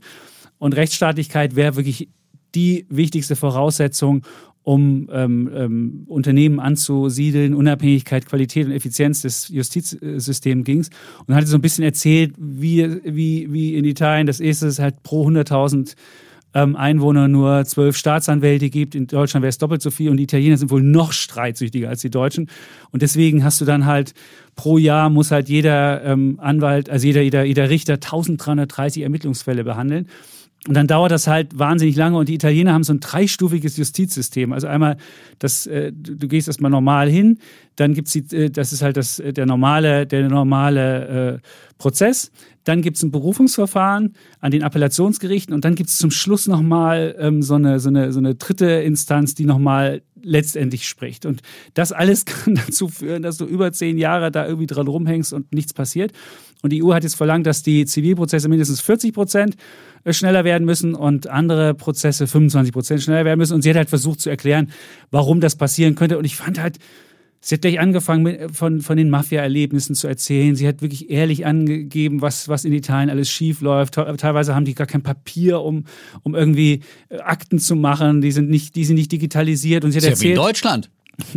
es muss noch, es muss noch, also wie, wie sie es erzählt hat, muss es noch schlimmer sein. Und sie hat erzählt, sie wird drei Milliarden jetzt in den Justizapparat machen, sie wird neue Richter anstellen, sie wird, sie wird neue Sachbearbeiter anstellen, damit das wirklich, damit da wirklich was in, in und sie hat wirklich den Eindruck gemacht, als ob sie da was voranbringen könnte. Was so ein bisschen frustrierend ist, sie ist halt keine klassische Politikerin, sondern sie ist halt eine dieser Experten von diesem Expertenrat, wo ja auch Mario Draghi vorsteht. Er ist ja auch nicht ein klassischer Politiker, sondern auch eher ein, ein eingesetzter ähm, Experte, der jetzt versucht, Italien zu reformieren. Und es ist halt nicht ganz klar, wenn jetzt nächstes Jahr Wahlen sind und sie sagte, dann ist hoffentlich mein Job getan. Sie muss diese ganze Justizreform noch durchs Parlament bringen, was natürlich wahnsinnig schwierig ist, weil die Vorgänger haben teilweise die Gesetze so gemacht, dass der Berlusconi bei allen Sachen freigesprochen werden konnte. Und wenn du halt so eine Verquickung hast zwischen Recht und Politik, dann ist es wahnsinnig schwierig, das wieder zu ent, ent, entwirren und auch die Richter irgendwie unabhängig und so weiter. Und deswegen weiß ich nicht, ob es auch wirklich jetzt so kommt und ob die es hinbekommen. Aber was, was mir klar geworden ist, die arbeiten daran, die sind ehrlich, die hatten auch in der italienischen Botschaft einen deutschen Journalisten, der ihr da wirklich fiese Fragen gestellt hat und nicht einfach so gesagt hat, Mensch, toll, was sie machen, sondern sie wirklich auch konfrontiert hat mit hanebüchenden Fällen, wo die Italiener irgendwie geklagt hatten und völliger Schwachsinn bei rausgekommen war. Und sie hat das relativ gut auch pariert. Und deswegen muss ich sagen, ist es was Positives, ist es neues Italien und ich hoffe mal, dass dieses neue Italien jetzt den Mut aufbringt, und nicht nur eine Interimslösung ist, diese Marta Cartabia, sondern dass es vielleicht das neue Italien zeigt, was sie es wirklich ernsthaft meinen und dann wirklich was hinbekommen und dann auch ökonomisch das Land toll ist und nicht nur von der Landschaft schön ist und vom Urlaubsfaktor schön ist und von der Kultur schön ist, sondern vielleicht auch ökonomisch toll wird. Und deswegen gebe ich da jetzt schon mal so vorab ein äh, Bullen der Woche für, für dieses neue Italien, was hoffentlich Wahnsinn, nachhaltig Wahnsinn, ist. Wahnsinn, ich feiere dich. Ja, ich muss sagen, wie oft haben wir hier über Italien gestritten und wie oft habe ich gesagt, es wird auch die Italiener werden Reformen machen und äh, und gerade als ich habe ja auch Mario Draghi damals meinem Bullen äh, verliehen, als er da Ministerpräsident wurde und äh, also und eigentlich ist es jetzt ein doppelter Bulle. Ne? Da gibt es da auch noch der EU-Kommission, dem EU-Wiederaufbaufonds einen Bullen. Das muss ich sagen, das ist, so, das ist so. Weil ich meine, das ist halt Zuckerbrot und Peitsche und das ist halt einfach, wenn du halt mit einem riesen Geldpaket lockst, dann äh, werden halt solche Hausaufgaben und dann kannst du die auch im Inland natürlich politisch leichter durchsetzen, weil keine Partei sich dagegen stemmen will und sagen will, ja, wir lassen hier die Milliarden flöten, weil wir nicht äh, bereit sind, die Justizreform zu machen. Da kriegst du halt die Populisten von links und rechts auch mit, äh, die dazu stimmen. Mhm. Das ist eine ganz andere äh, Chance, als wenn, äh, als wenn du halt einfach es nur von dir selber aus machen musst, ja, und dann irgendwie dann doch wieder die alten Seilschaften hast, die dagegen sind und so. Und wenn hier Milliarden auf der anderen Seite gegenüberstehen, das war ja endlich überhaupt die Existenzberechtigung für die Regierung Draghi, dass sie gesagt haben, wir müssen einfach äh, dieses äh, äh, Milliardenpaket uns sichern, ja, und das dürfen wir nicht flöten lassen wir die Hausaufgaben. Ja, ich hoffe aber, dass es, hoffe, dass es funktioniert. Ich meine, an einer Person, an dem ganzen Kabinett, das ist halt ein Expertenkabinett und wenn, ja, wenn die nächste Regierung kommt, weißt klar. du halt nicht, ob es weitergeführt wird. Und wenn dir die Kohle nicht nie, mehr kommt. Aber man, ist es auch. Äh, aber ich finde es auf jeden Fall schon mal eine positive Sache, dass, dass man, dass man jemanden sieht, der so ehrlich dahin ja. geht. Und diese Frau, würde ich sagen, die könntest du auch, die könntest du auch zur Staatspräsidentin machen oder weiß ich nicht. Die war halt einfach unprätentiös, einfach hat einen guten Eindruck gemacht. Und wer, wer, jetzt da als Wirtschaftsmensch gesessen hat, dachte, wenn du, wenn du es schaffst, das Land umzugreifen, komme ich sofort und, und, und äh, lass mich dann hier, muss ja sagen, der deutsch-italienische Handel ist ja auf Rekord gestiegen. 144 Milliarden haben wir Importe, Export. Wir exportieren sogar noch mehr, 11 Milliarden mehr, als wir importieren. Und da sind ja schon meine Reisen mit drin in diesem Überschuss. Den musst du ja noch. Und deine Nutellas, die du immer probeweise kaufst. Oder so vergleichst du immer nur den Preis? Nein, die kaufe ich auch da. Kaufen, nein, wir kaufen relativ viele Schokocreme. In Italien kaufen wir nie ah. Nutella, kaufen wir immer Crema Novi oder andere Sachen. Ähm, und insofern. Ähm, Aber ja. das Gleiche macht ja zum Beispiel auch die EU, was in Davos diskutiert wurde, mit einem Wiederaufbauplan für die Ukraine, dass man gleich auch von vornherein sagt, also wir helfen euch, aber äh, und vor allem auch, wir helfen euch auch auf dem Weg zum Beitrittskandidaten, aber wir sagen auch ganz klar, äh, auch für euch gibt es keinen Freifahrtschein in die EU. Auch ihr müsst eure Hausaufgaben machen, auch ihr müsst euer äh, Rechtssystem mit Korruption da ist ja wieder Milliarden freigegeben worden. Was? Ich meine, ich, wenn du jetzt, nehmen wir an, gestern Abend, also Montagabend, Abend gab es dann diese neuen drei Milliarden für die Ukraine. Wie willst du jetzt diese drei Milliarden, wie gibst du die jetzt aus? Was machst du? Kaufen gut, die, die jetzt da Lebensmittel für sind, ein? Die drei Milliarden sind jetzt erstmal aktuelle ja, Hilfe. Es ist kein, naja, die müssen Söldner, äh, Söldner also ihre Soldaten äh, ja. bezahlen und äh, die müssen vieles bezahlen. Äh, ja, Okay. es ist die Also ich frage mich immer, wer kriegt brach. das? Also wenn Ja, du jetzt, wenn du jetzt die, die, die Verschwörungsdullis hörst, die sagen, das stecken sich die ukrainischen Oligarchen ein. Ja, aber Ja, ich frage mich, wie kriegst du, wie kriegst glaube, du in drei erster Linie Milliarden müssen die jetzt ihr- clever ausgegeben? Ja, fürs Heer, einer- für, für ihre Armee für die in erster Armee? Linie, würde ich mal sagen. Also ich habe mir jetzt nicht damit beschäftigt, aber äh, natürlich wollen die Soldaten, ich meine, das ganze Land hat keine Einnahmen momentan, äh, weil die ganze Wirtschaft brach liegt. Ja? Mhm. Und die Ausgaben laufen natürlich weiter. Du musst ja dann den Beamtenapparat auch bezahlen und, und, und, alles. Also ich meine, äh, das Okay. ist, und vor allem die Soldaten. Ich meine, jeder und, und alleine was, den Sprit und was auch immer, Waffen kaufst, äh, ja, es gibt's ja äh, nicht alle geschenkt, sondern muss ja teilweise. Also von daher, da glaube ich, da ist es äh, Das ist, du meinst, das genug kann man Bedarf gut ausgeben. Da, ich wie ich, habe mich nicht mit dem beschäftigt, aber ich glaube, das ist hoher Bedarf da. So, wir müssen, machen wir mal zügig weiter. Ja, machen wir weiter. Dann du musst so jetzt mein, mit deinem mein Bär, der Bär. Woche, ja? Also wenn jetzt hier Italien Fortschritte macht in der in Sachen Entbürokratisierung auch, ja, da geht's in Deutschland wieder mal in die andere Richtung. Und zwar, es gibt ja wieder eine neue Idee aus den aus der sozialistischen Räterepublik Berlin, ja, dem rot-rot-grünen Experimentierkasten für ganz Deutschland. Ich dachte eigentlich, die Zeiten mit Frau Giffey äh, würden der Vergangenheit angehören, weil die doch ein bisschen mehr realpolitischer unterwegs Findest war. du? Aber Überhaupt nicht. aber allein, dass sie sich dann eben auf die Linkspartei wieder eingelassen hat, auf Druck ihrer Partei natürlich, äh, zeigt schon, in welche Richtung das geht. Und es zeigt einfach Rot, Rot, Grün. Also ist einfach äh, äh, ein furchtbares Experiment. So. Und zumal in Berlin, wo die Parteien ja alle nochmal linker sind als äh, im, Rest der Republik. So. Also, ähm, zur Vorgeschichte. Mietendeckel schon häufig hier ähm, Angezählt. Äh, angezählt und äh, am Ende ja dann auch gescheitert, ja, wie von mir vorhergesagt, aber da hätte man sich ja viel sparen können. Hätte man gleich auf den Defner gehört. Nein, am Ende ja vom Bundesverfassungsgericht dann kassiert als nicht verfassungsgemäß. Ähm, und dann kam ja der zweite Akt hier in Sachen ähm, ein Volksentscheid, der dann natürlich von der Berliner Bevölkerung äh, angenommen wurde äh, zur Enteignung großer Wohnungskonzerne.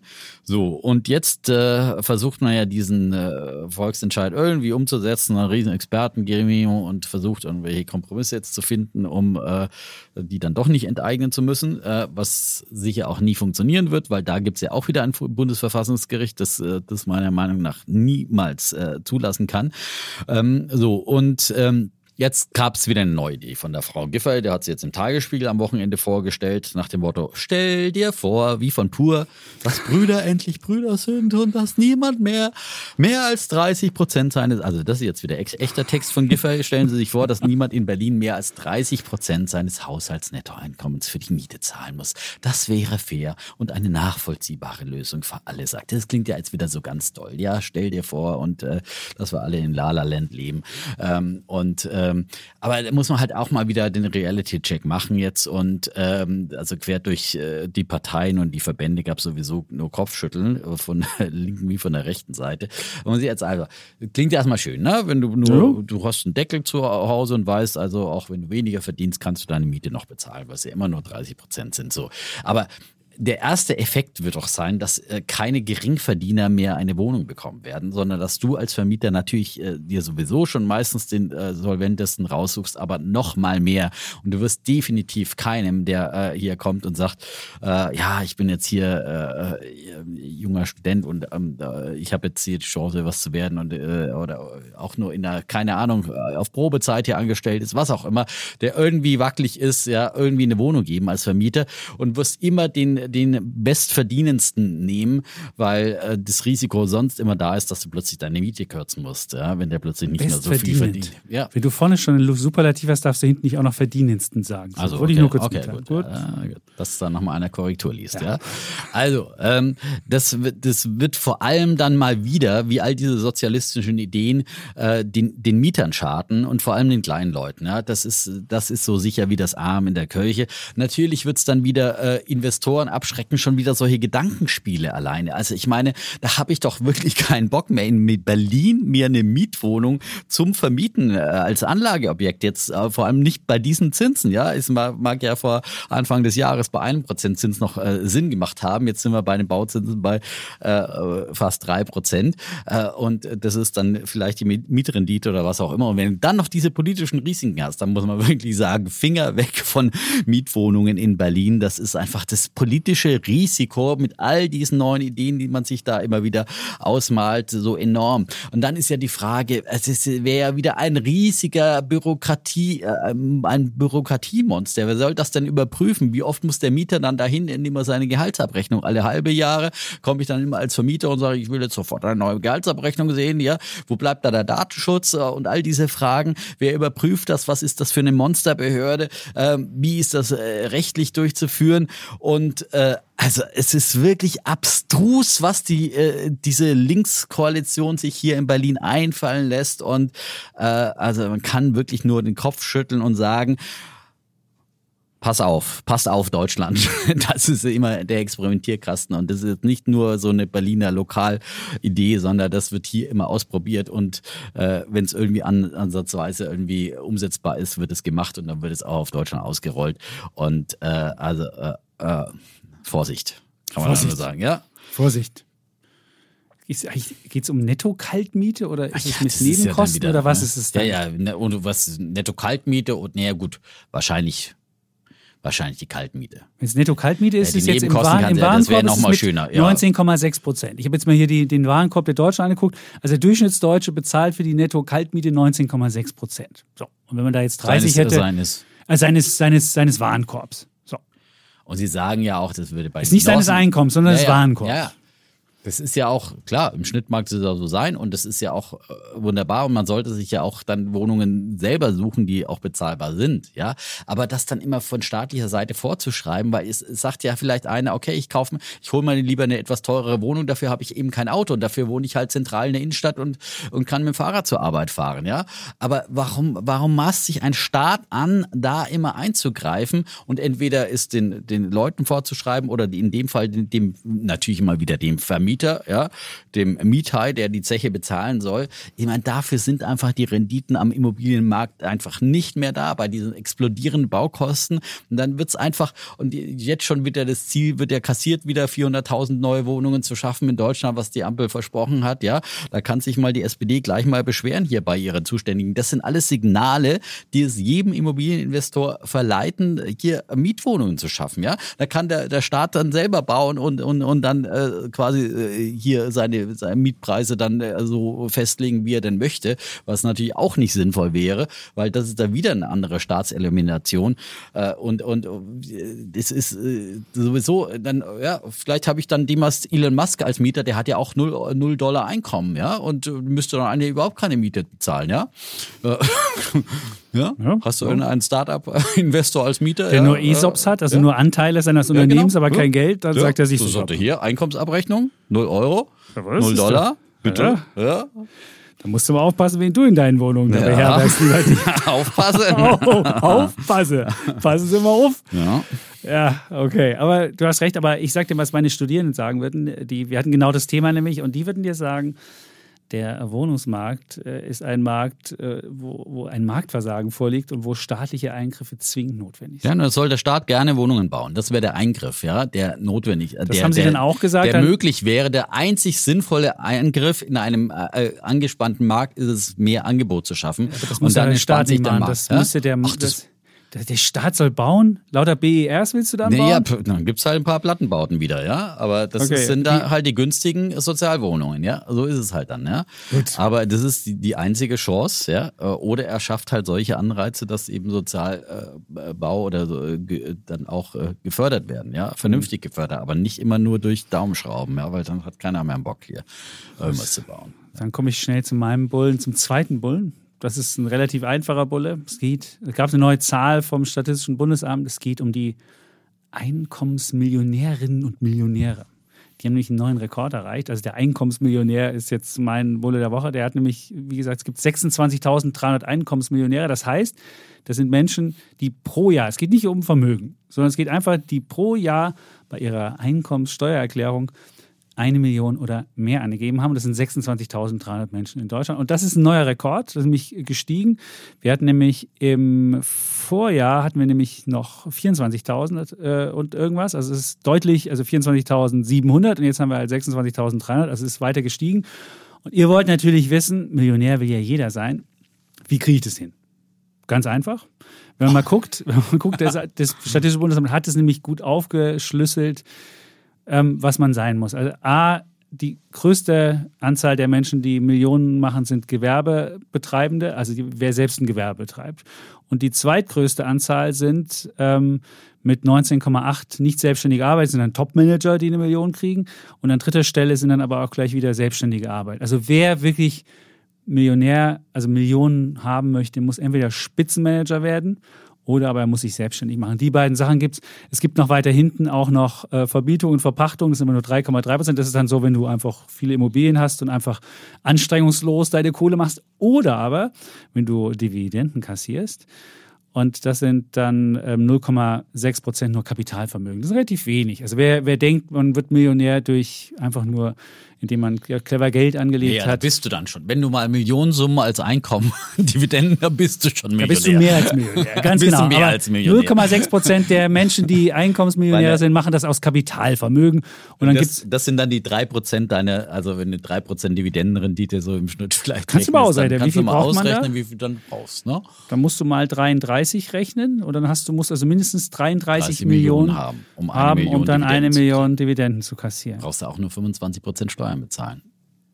Ich weiß gar nicht, ob das, nee, die wird ja gleich abgezogen. Du müsstest nochmal ein Viertel mehr machen, du musst 33 noch ein Viertel mehr, nochmal, äh, nochmal Ist das. Nettoeinkommensmillionär, Hättest du 40. oder was? Ist das nee, nee, nee, aber du wirst ja, wird ja, der, wird ja sofort Ja, abgezogen.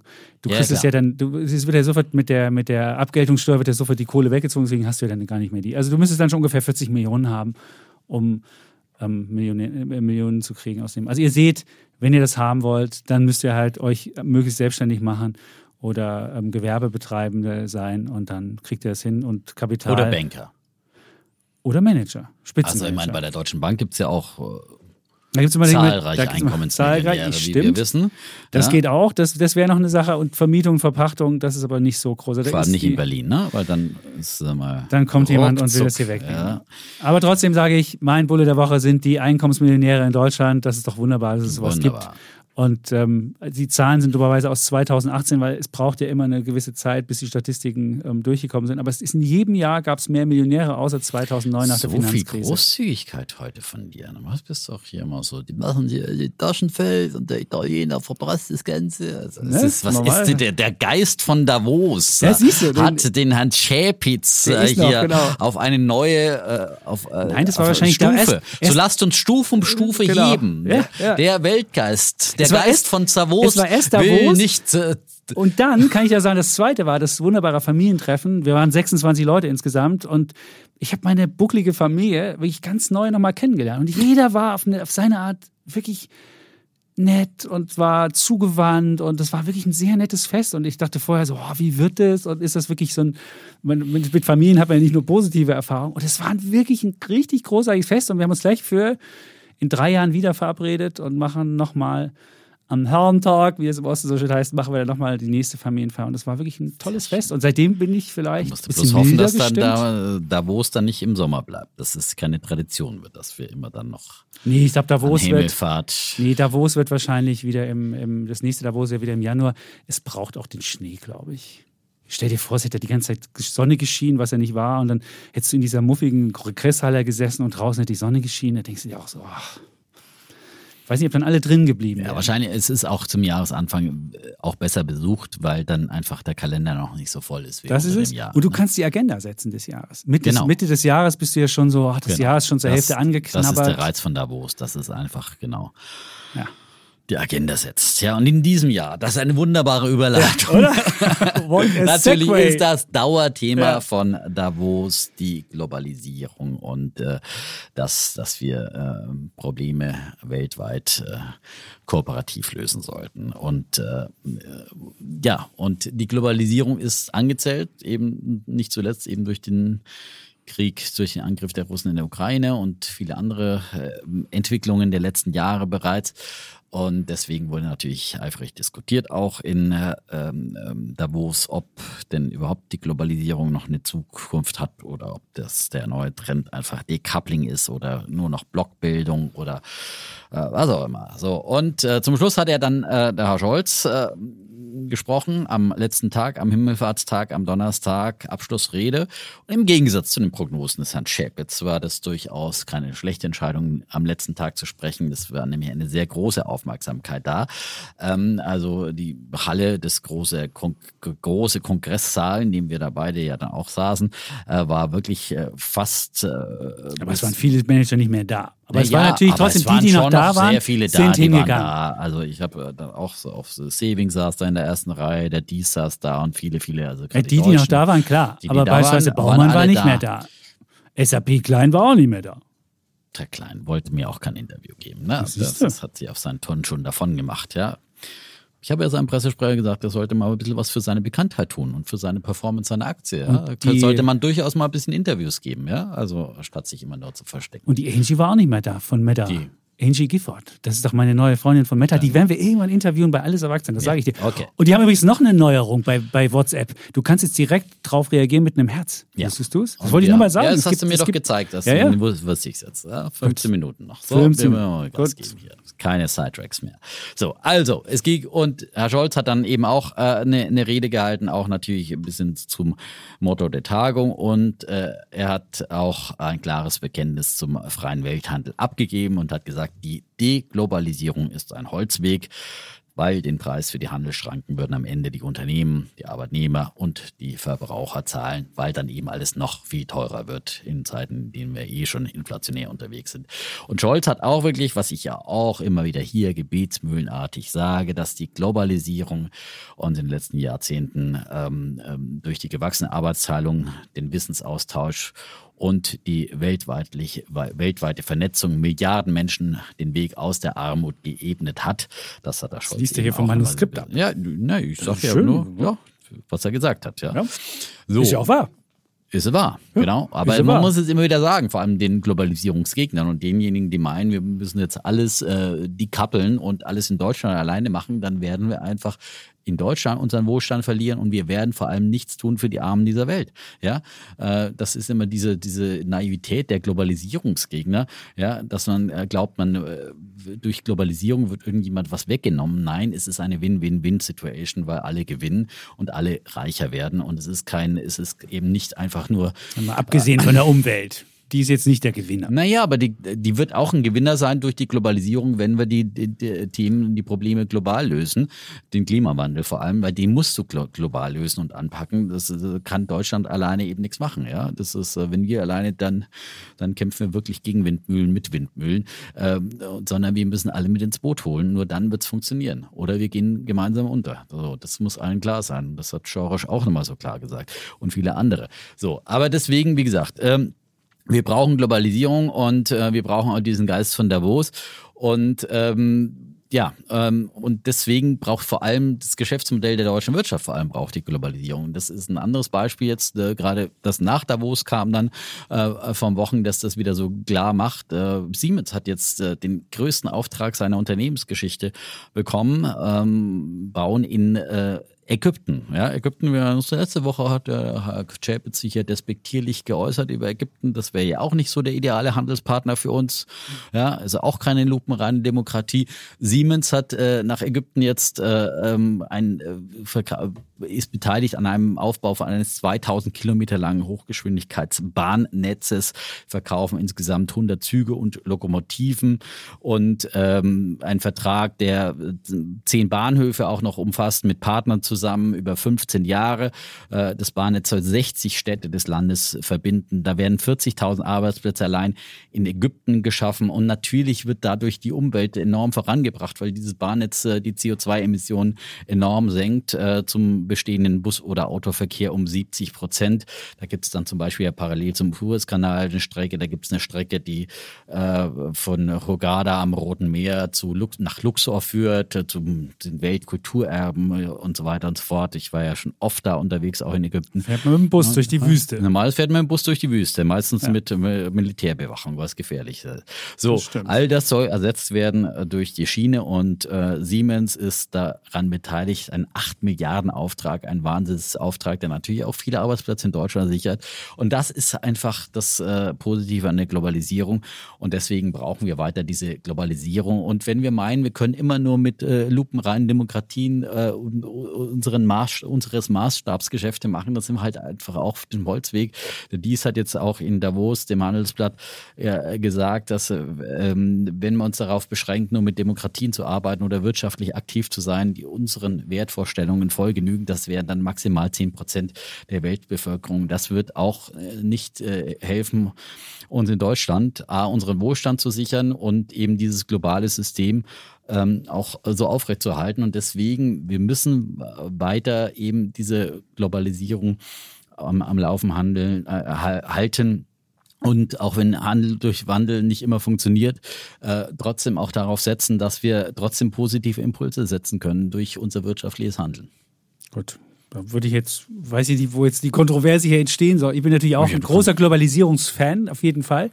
Wo ich nicht ganz so, ich finde auch überhaupt kein, habe auch überhaupt kein Problem, dass Siemens nach Ägypten ähm, irgendwelche Züge verkauft oder mit denen Handel treibt. Ich finde nur, man muss halt genau aufpassen, dass man sich nicht von einzelnen Ländern abhängig macht und dann irgendwann vor, der, vor dem Problem steht, dass man, so wie der Scholz-Rede ja auch, der, der Scholz-Rede Original war ja mit keinem einzigen Wort die Menschenrechtsverletzungen mit China drin. Mit keinem einzigen Wort. Das wurde, ist ein Satz im Nachhinein reingeschrieben worden. Den hat er auch dann stolpernd vorgetragen. Man merkt also, es war nicht Teil des Manuskripts, sondern vielleicht hat er das handschriftlich reingemacht, wie auch immer. Und ich finde, das ist ein Problem dann, wenn du nicht mehr offen deine Werte nennen kannst, deine Werte auch benennen kannst, im Zweifelsfall auch sagen kannst, gut, dann müssen wir uns hier zurückziehen, weil du dann einfach so abhängig von dem Land bist, dass du es nicht mehr machen kannst. Mit Russland haben wir das gesehen, da müssen wir jetzt immer irgendwie einen faulen Kompromiss am nächsten schließen. Und da sage ich halt, das, das meine Globalisierung sähe so aus, dass du viel mehr diversifizierst und halt genau guckst, mit wem hast du welche Abhängigkeiten und dass du halt mit China nicht deine gesamte Wertschöpfungskette nach China auslagerst. Und wenn du jetzt Paracetamol-Medikamente haben willst, dann gibt es die in Deutschland, kriegst du nicht mehr. Die gibt es nur in, in China oder in Asien, wird die, werden die hergestellt. Und das ist halt ein Zustand, wo ich sage, mh, hm, da würde ich jetzt überlegen, ob man da nicht noch vielleicht das in Osteuropa, in Rumänien noch herstellt oder andere andere ähm, Standorte findet, die einem ähm, ja vom, von der Mentalität, von den Werten ähnlicher sind, als es beispielsweise bei China der Fall ist. Und ich, ich finde halt, wenn wir uns da abhängig machen und dann auf einmal äh, macht China einen Lockdown, aus welchen Gründen die auch immer den Lockdown machen, da gibt es ja viele Verschwörungsleute, die sagen, oh, die machen den Lockdown mal, damit die uns mal zeigen, wie abhängig wir von denen sind. Möglicherweise machen sie das auch, das wäre Schwachsinn, wenn sie es machen würden, aber gut, das will ich einfach, sowas will man nicht haben. Und man will, man will nicht in so eine Abhängigkeit mit solchen Schurkenstaaten geraten oder von, und von einem Schurkenstaat zum nächsten gehen und dann da irgendwie Energie nur noch einkaufen, sondern es muss halt so sein, dass man Globalisierung so gestaltet, dass es ein, ein Geschäftsmodell ist, was werteorientiert ist, wo man im Zweifelsfall auch aussteigen kann, ohne gleich die gesamte Volkswirtschaft zu ruinieren. Und das wäre halt mein, meine, meine Idee dahinter. Dass man, dass man nicht einfach sagt, ich suche mir den Platz aus, der am günstigsten ist, dann habe ich halt China, da setze ich alles rein, was die da machen und ob die jetzt die Uiguren irgendwie erpressen oder sonst was, ist mir egal. Wenn das dann hochkommt, dann muss ich mich hinstellen, und muss ein bisschen sagen, äh, weil ich immer Angst haben muss, wenn ich jetzt was Böses sage, dass ich dann da meine Fabrik verliere oder dass ich dann nicht mehr weiter mein Geschäft haben kann. Und das darf halt nicht passieren. Und da finde ich, ist halt Freiheit wichtiger als Freihandel. Das hat ja auch ähm, der NATO-Generalsekretär in Davos gesagt. Und das meint er nicht, dass er sagt, Freihandel ist komplett, muss komplett ab aufgegeben werden. Aber ich muss im Zweifelsfall die Option haben zu sagen, hey, meine Werte sind mir wichtiger, als immer das günstigste, als immer den günstigsten Handelspartner zu haben und immer das günstigste Modell zu haben und immer äh, den höchsten Gewinn zu haben. Und das wäre meine Idee. Und deswegen finde ich, muss man halt gucken, wo gibt es Abhängigkeiten und wo sind die Abhängigkeiten so groß, dass ich dann nicht mehr mal deutlich mich hinstellen kann und sagen kann, nee, also ich finde, was ihr da mit den Uiguren macht, das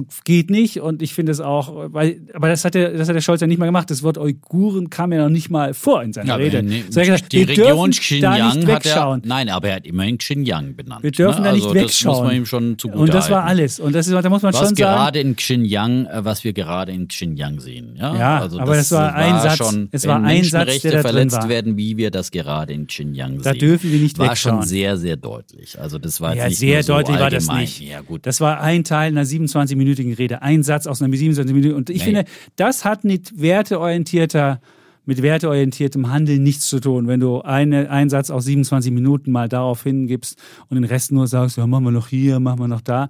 Ich finde, da muss man schon, und dann einfach mal, huch, die Russen, oh, jetzt sind die ja, jetzt haben wir ja nur noch Gas von denen zu 60 Prozent. Das ist aber schlecht. Das sollte halt nicht passieren und da muss man halt aufpassen.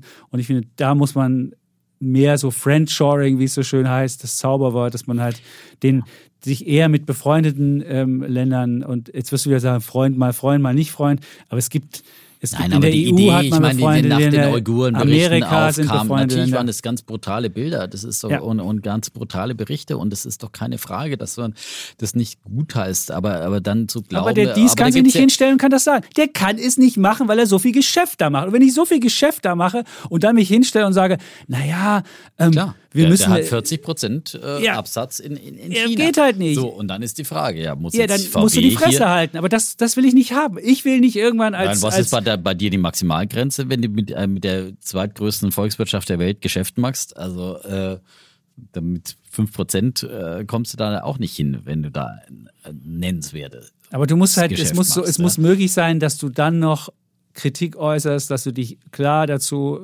klar dazu stellst. Jetzt geht es ja darum, jetzt gibt es ja die neue Sache, dass viele deutsche Unternehmen, die in China ähm, fertigen lassen, ihre Mitarbeiterinnen und Mitarbeiter in der Fabrikhalle irgendwie einschließen, damit sie weiter äh, produzieren können.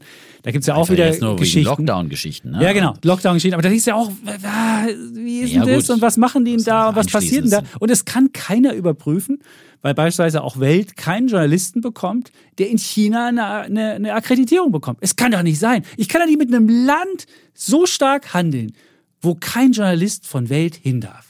Das kann nicht sein. Und ich sage dir ehrlich, und da muss ich sagen, wenn das nicht Ja, aber wenn möglich du ist, sagst dann, wir müssen uns jetzt komplett von China ich sage nicht entkoppeln. komplett, Ja, aber man muss, was man, muss die, man muss die Abhängigkeit von China reduzieren. Man wird es nicht ganz reduzieren können. Das ist ja Blödsinn, das ist ein Riesenland, hast du ja selbst gesagt. Man wird auch nicht die seltenen Erden, die da gesagt Aber ich kann nicht sagen, ich verlasse mich bei den seltenen Erden komplett auf China. Und was ich bei mir mache, ach, diese, diese komischen Tagebau, die will ich auch gar nicht haben bei mir. Lass mal die Chinesen da buddeln und den Kram machen. Das geht halt nicht. Wenn ich Freiheitsrohstoff haben muss und brauche seltene Erden, muss ich im Zweifelsfall auch mal bei mir eine Mine aufmachen. Ja. Oder muss bei Sehr mir gut. auch mal irgendwie Schieferöl äh, äh, rausholen Mhm. aus dem Boden und muss auch mal das machen.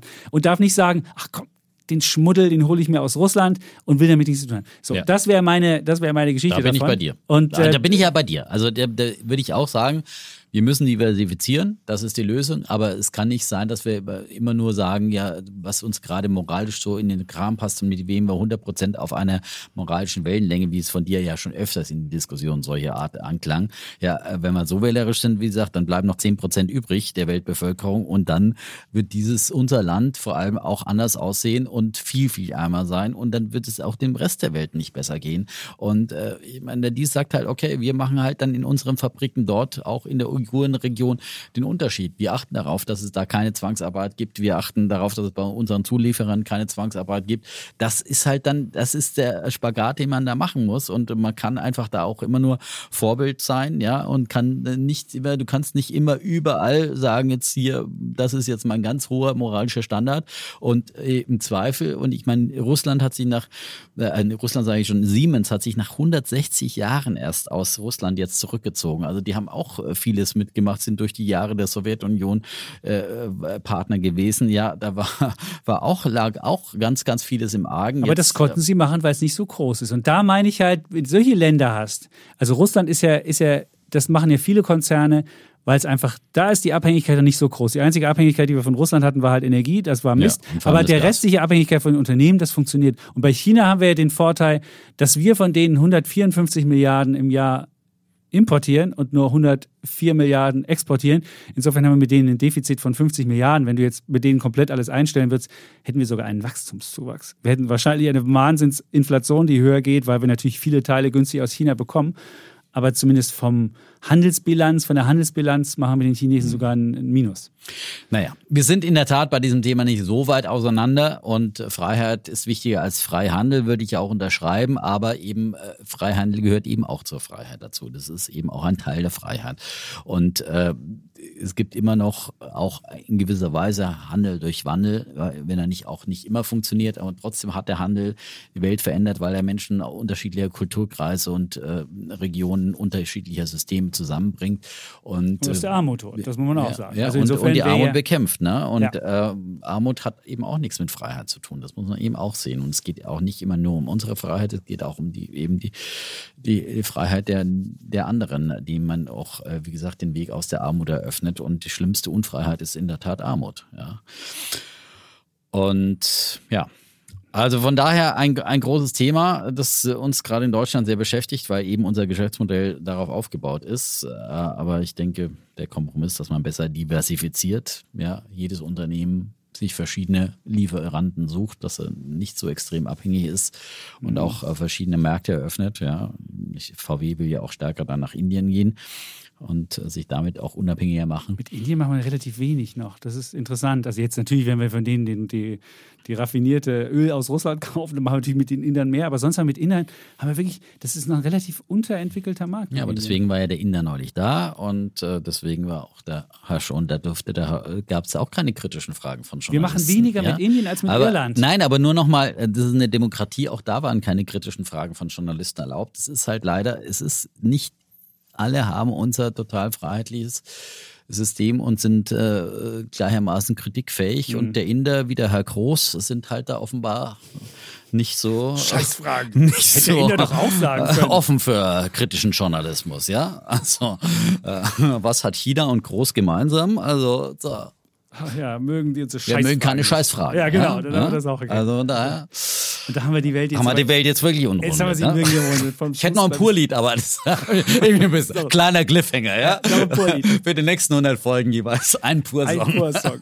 Ah, wunderbar. Das, ja. das ist was ganz. Wir sagen einfach Tschüss. Und ciao. Bleiben Bulle. Und Bär. Defner. Und Schäpitz.